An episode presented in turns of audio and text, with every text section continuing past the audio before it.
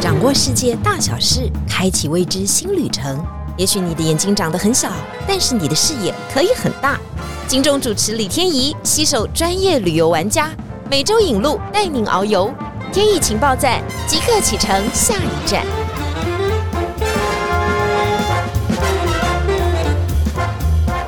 情报站，你说在不在？哦，今天有一个新的声音加入了，欢迎大家来到了节目现场。今天又到了我们的录音间，很多人说最近台湾真的天气蛮冷的，我相信大家都非常有感觉。冷的时候，我们想要穿羽绒衣、戴围巾啊，甚至把这个毛帽都戴出来。但是你知道吗？你如果到接下来这个国家有这些装备是不太可能的，尤其你要看极光的时候啊，极光的时候配备一定要完全的足够。诶，极光大家就觉得说，我们上一集已经讲到极光，怎么这一次要讲极光？难道在不同的国家看不同的极光有不一样的样貌吗？今天我们一定要请到的是这个极光女神玩家，而且来自芬兰第一手消息。我们欢迎我们的专业玩家郑雨芬小姐。大家好，我是于芬。于芬先自我介绍一下。我自己很喜欢旅行，从做电视行脚节目开始，后来转换职场，变成国际领队。这是一个很大很大的转变。大概什么时候开始有这样的决定？就想要继续的 去各国去玩世界。对，这样领队带的是一群人哦，嗯，跟你以前做的工作非常非常不一样。自己一个人好好搞定啊，搞全团呢，二三十个一群人，真的很不好搞定。你觉得呢？嗯，那我想要的是可以第一手的把自己对于旅行的感动，或是对一个国家的认识，更真实的分享给没有去过的人，或很想去的人，对对，或者是接下来从这些团员当中交到自己的朋友。真的，真的，我相信很多领队他都会自带流量啊，自带来客啊，因为很多人都很想跟这样的领队出去玩。第一个见识高，第二个很开心，第三个他很勇敢。于芬，你是一个很勇敢的人吗？我觉得我是很勇敢的人。我其实，在之前我已经对他进行过访谈了。我觉得这个人实在是很不可思议。你知道，他外表长得是非常娇滴滴的，但是过往呢，他所做的一切事情啊，我应该叫他真大胆，是吗？对对对，我觉得我可以叫冒险女王哦，冒险女王这个封号非常非常的好。因为于芬呢，其实去过好多的国家，可不可以跟我们分享一下你大概去过哪些国家，然后大概带的团数有多少了？嗯，我记得我第一次真的走到一个我心神向往的地方是蒙古，蒙古哦，所以也是带团吗？啊，那个时候是做节目。OK OK。蒙古就是以前教科书上面就是天苍苍野茫茫，风吹草低见牛羊。然后你真的走到那边，不是很多历史吧？我只记得这一段，它有很多历史。那是外蒙古，你说的是内蒙古？外蒙古，外蒙古。OK，我们真的去参加那达慕的时候，真的有。相扑大赛，真的柔术大赛，对对对对。然后再来就是印象很深刻，是去乌干达去看到银背猩猩哦，然后去尼罗河泛舟，因为人家知道的尼罗河都是在埃及，埃及它的金字塔群或者它古埃及的历史也很令人印象深刻。但是我另外一个不一样的感动是在尼罗河泛舟的时候翻船。所以那个是也是一个，等会尼罗河帆船，尼罗河上面是有鳄鱼的吧？你知道埃及是拜鳄鱼神的，但是那一段是没有，它就是一个五星级的五星级的泛舟的行程。对，那那是一个人生的体验。好啦，所以他都觉得是体验，比方说去看星星啊，到外蒙古去看历史啊，风吹草低见牛羊啊，那个我们女生啊都觉得哇，风沙很大很晒啊，然后帆船他也不以为意啊，所以你就知道他是多么大胆。有的时候我们大胆，心很大，动作很大，当然要注意自己的安全啊，你才能够尝到旅游每个环节所带给你不一样的惊喜，像是我们今天要讲到的芬兰。因为我在跟这个于芬讨论芬兰的时候，他跟我说：“天颖，你去过芬兰？”我跟他说：“对，去过。”那你什么感觉？我说：“嗯，芬兰就很冷啊，人就很冷漠。”他说：“不会，不会，不会，芬兰人其实蛮热情的。芬兰人怎么热情？你可以先跟我们讲一下。像我自己去芬兰的时候，我遇到一个很好的司机，我都会昵称他，他是我的专属的圣诞老公公。哦，因为我要求的所有的事情，他都会帮我达成。像我们要去洗那个烟熏桑拿的时候，那他们最传统的烟熏桑拿呢，是要用桦树枝来拍打身体。但因为我们在台湾没有办法准备这样的道具，所以那时候我就是写了 email，请他帮我准备这个桦树枝。但是那时候呢，因为对芬兰人来讲，他们就是夏天的时候自己去森林里面采好桦树枝，哦，然后随时都可以用。所以 seven 没有卖，就 对。对对对，所以就是那时候我们要去之前，在台湾是根本没有着落的。对，但我又很想要让大家有最真实的体验，所以我们在语言几乎没办法沟通，都是用 Google Translate 的方式。然后他帮我买到了华树枝，他就说现在我们家都是自己去采的，我不晓得要去哪里买，嗯，但我会努力试试看。还是有，对对对，所以我们到的时候他已经帮我们准备好，而且他跑了好多家超市去帮我们买到那个华树枝。所以为什么于芬说那个司机大哥是圣诞老公公？到现在为止，他们还保持着非常紧密的联络。可是于芬刚刚讲到了两个重点哈。第一个重点就是桦树嘛，哈，就是桦木，这应该算是芬兰很重要的一个特产。他要用自虐式的方式敲打自己的身体，然后非常的用力哈。第二个呢，人家说什么时候用这个最爽呢？就是啊，你一定要在冰天雪地之下把自己脱光光以后呢，往外冲，冲到那个大湖里面，这样嘣咚跳下去以后起来，然后再敲打。好，我们先来讲这个跳大湖的事情啊。你们说这个叫做桑拿，对，烟熏桑拿。最传统的一种洗桑拿的方式是用烧木材的方式，然后它这个烧木材需要预热六到八个小时。它要先把那个房子都烧热了之后，人再进去，所以它不是像现在几乎都是电动的，就是你开了那个开关就可以，就是一个三温暖的一个蒸汽，不算蒸汽房，它是烤箱，对不对？像烤箱，所以你要在里面先烤，烤多久？通常你至少要烤二十分钟，烤二十分钟，怎么样知道你身体够不够热？就是你走到室外的时候，就冬天，像我们烤完走到室外的时候，身体会自动冒烟，然后你走出去零下三十度，你都不觉得冷，那就是代表你烤的身体够热。如果你身体不够热的话，你一出去就会觉得冷；但如果你烤的够热，你出去就很舒服。然后下一个动作就是要走到湖旁边去跳冰湖。等一会儿，这个距离大概会有多远？大概就就是从这个房子到湖，一般来讲大概三十到五十公尺，因为他们的桑拿几乎都会盖在湖边。所以说，第一个我先当然就是裸体哈，在这个烤房里面先烤了以后呢，对，然后我要开门好几次啊，试试看我的身体有没有冒烟。其实都其实都不用试，应该就是直接烤满二十分钟，你走出去你就可以马上感受到。然后我就这样冲冲冲，外面可能还是雪地嘛，对对不对？不太可能是冰了哈，雪地，我就踩在雪地里面，这样的冲冲冲冲五十公尺以后，嘣就跳进去，对，就是老少咸宜的一个活动。那是一个什么样的感觉呢？玉芬，哎，我可以诚实的说，我没有跳。哦，真的吗？我没有跳的原因是因为他们都是全裸的状态。我亚洲人呐，亚洲人呐，这很无聊哎，就到了就是要跳，但但。就是你说那一个湖里面全部大家都是那个，他那是说轮流的，那有什么关系？那就跳啊，你又不会被人家看到。不是，但旁边就会，我就是看着别人 跳，他们就围着那个浴巾走到湖畔，嗯，就会很大方的就把浴巾脱掉，然后跳下去。这是芬兰人或欧洲人，这是欧美人士。那我们呢，就是没有一个台湾或亚洲人敢做这样的行为。对，所以哈，但是我有听他们形容那个跳下去的感觉，是会像电流通过身体，然后觉得有千百万只针扎在身上的感觉，感觉是一下子收缩毛孔。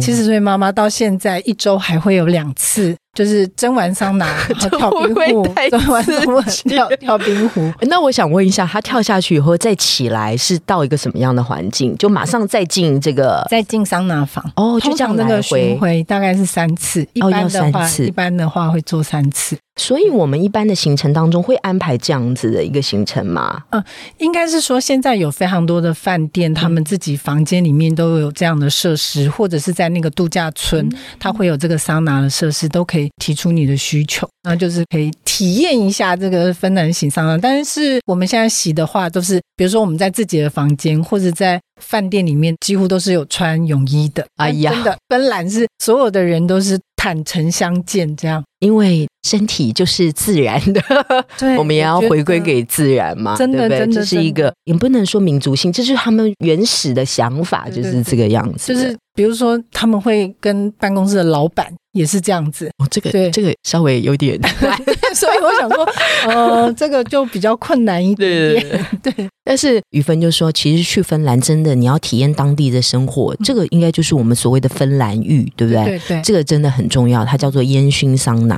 但当然不是只有这种，我们知道嘛，哈，一个房子啊，跑出去跳到湖里面这种方式。因为现在最新的叫做漂浮桑拿哦，对这是什么样的一个模式？像那个漂浮桑拿，它就没有办法在补水结冻的时候再进行，因为它就是像把那个桑拿房建在一个浮板上面，然后平常时候靠在岸边。我体验的时候是秋天，他们会把漂浮桑拿开到湖中间，然后你在里面做完之后就跳到湖水里面。这个我就有跳，这个我就有、哦，因为他就直接把那个板子放在湖中间嘛，对对就是你裸体的时间其实是很 少的，掉下去以后再爬上来嘛，就非常方便。秋天的时候，它水温大概就是三度到九度，嗯也是很冷的，只是不是在冰的冰的状态。懂对对对，那漂浮桑拿的话，就也是一样，他也是用烧柴的方式，但是就是飘到湖中间去做不一样的体验。听众朋友，你们会选哪一种呢？要是我，我一定会选择第一种，因为冲出去那一刻才够叫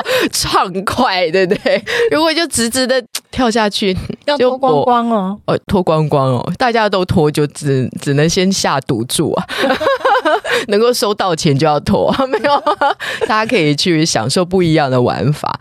但是刚刚于飞又跟我们讲说，司机大哥、圣诞老公公送你两个礼物，第一个就是他知道你们要去起桑拿浴嘛，哈，第二个他就送了你桦木枝。啊，为什么一定要用这种材料或这种树打我们的身体才是筋骨疏通？嗯，因为在一九八八年的时候，他们把桦树定为是芬兰的国树，然后他们整个国家面积有百分之七十都是森林，然后桦树的话也是在芬兰旅行的时候最容易看到的一种树木，等于是他们唾手可得的一个材料，所以他们就是会把桦树枝来拍打身体。拍打是用力这样，嘣嘣嘣。它不是像那个，因为它会连着叶子一起。嗯那那种叶子的话，他们在你开始蒸桑拿的时候，他们就已经放在水里面哦泡软了，连同树枝连同一起泡软，跟叶子，嗯哼，然后在拍打身体的时候是促进血液循环的方式。你进去的时候，整个房子里面都是会有这个木材的香气木的水木的香气。嗯那你在拍打的时候，血液循环比较好。嗯那等于是有一些部分你打不到的话，还可以帮别人打，哦然后就是互相交换这样子，帮大家拍打身体，比如说背部啊，嗯然后脚啊，然后翻到背面啊，这样。这怎么感觉有点出痧的感觉？打了打了以后，这种血液循环，对，体就非常好。要是有什么那个治丑病，哦 哦，你说世仇的话，就可以好好的敲打一下那。不应该拿华木，应该拿仙人掌。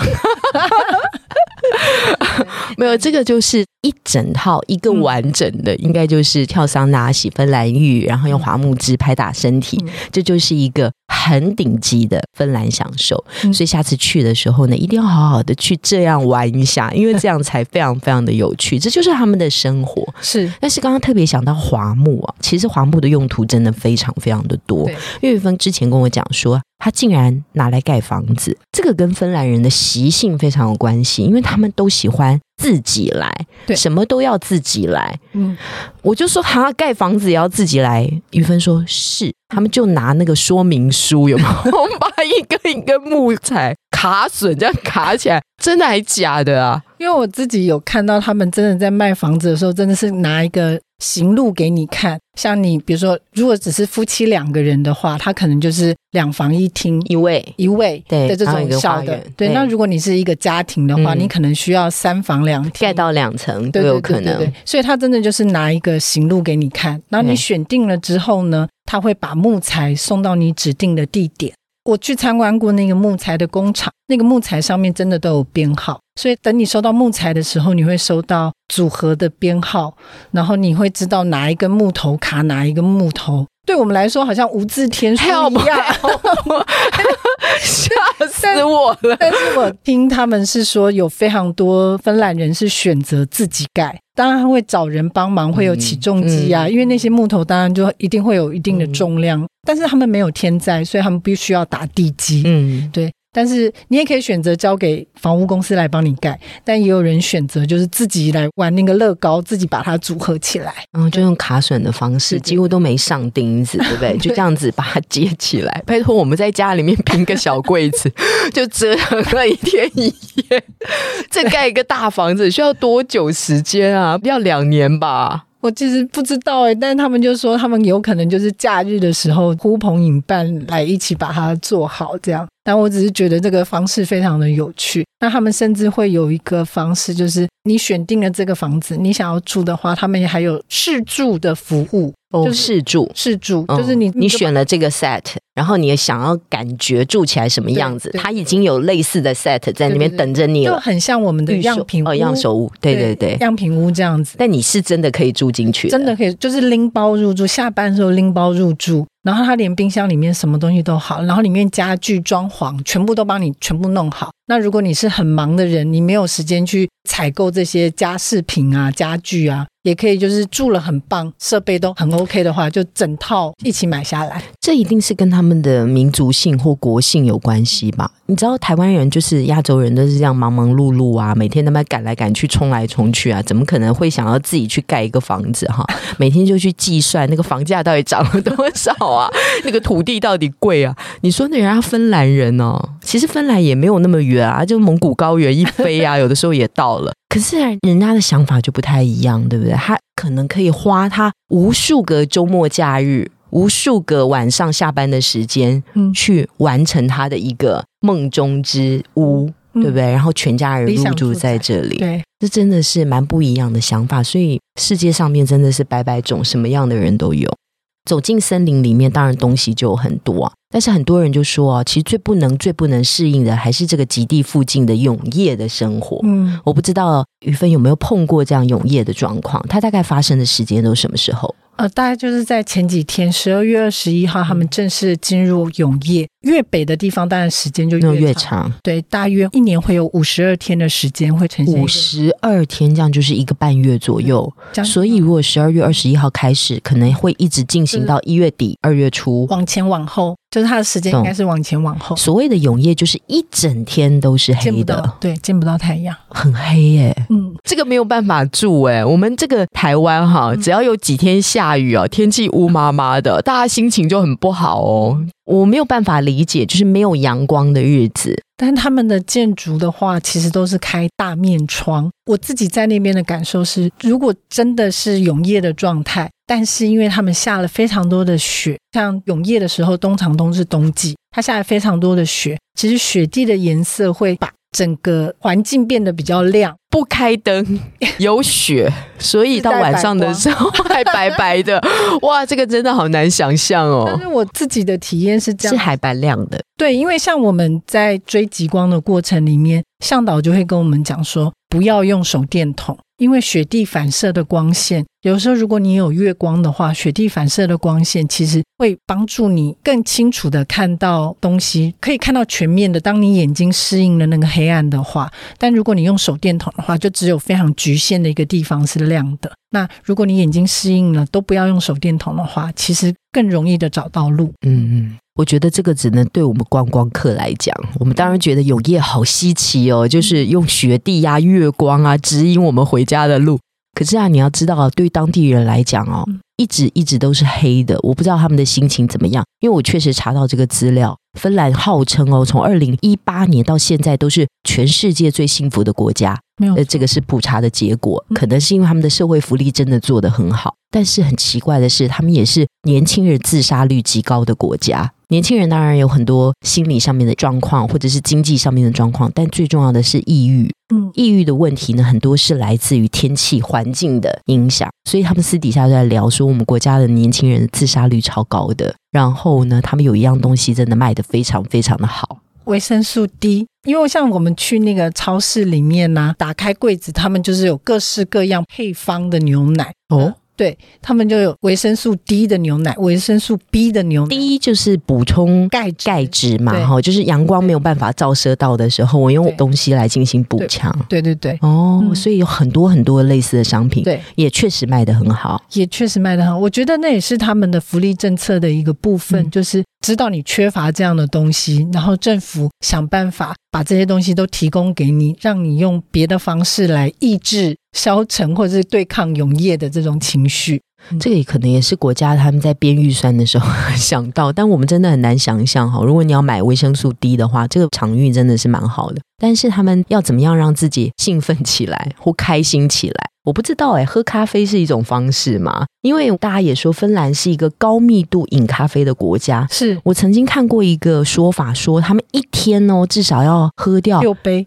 六杯，你还是保守的。他们说一天至少十杯，而且给大家不同的名字：早安咖啡啊，brunch 咖啡，你论咖啡，就极光咖啡。可能他想了很多很多的名词。我自己在那边旅行的时候是觉得，好像他们都不太喝水，真的就是有空就是喝咖啡。可是芬兰并没有产咖啡豆啊。但他们是人均消费咖啡豆非常高国家，你进到超市都会看到一大摞一大摞的货架，全部都是咖啡。这个真的也是很奇怪的一个方式哈。那你们到那边会喝到水吗？呃，会，毕竟不是芬兰人。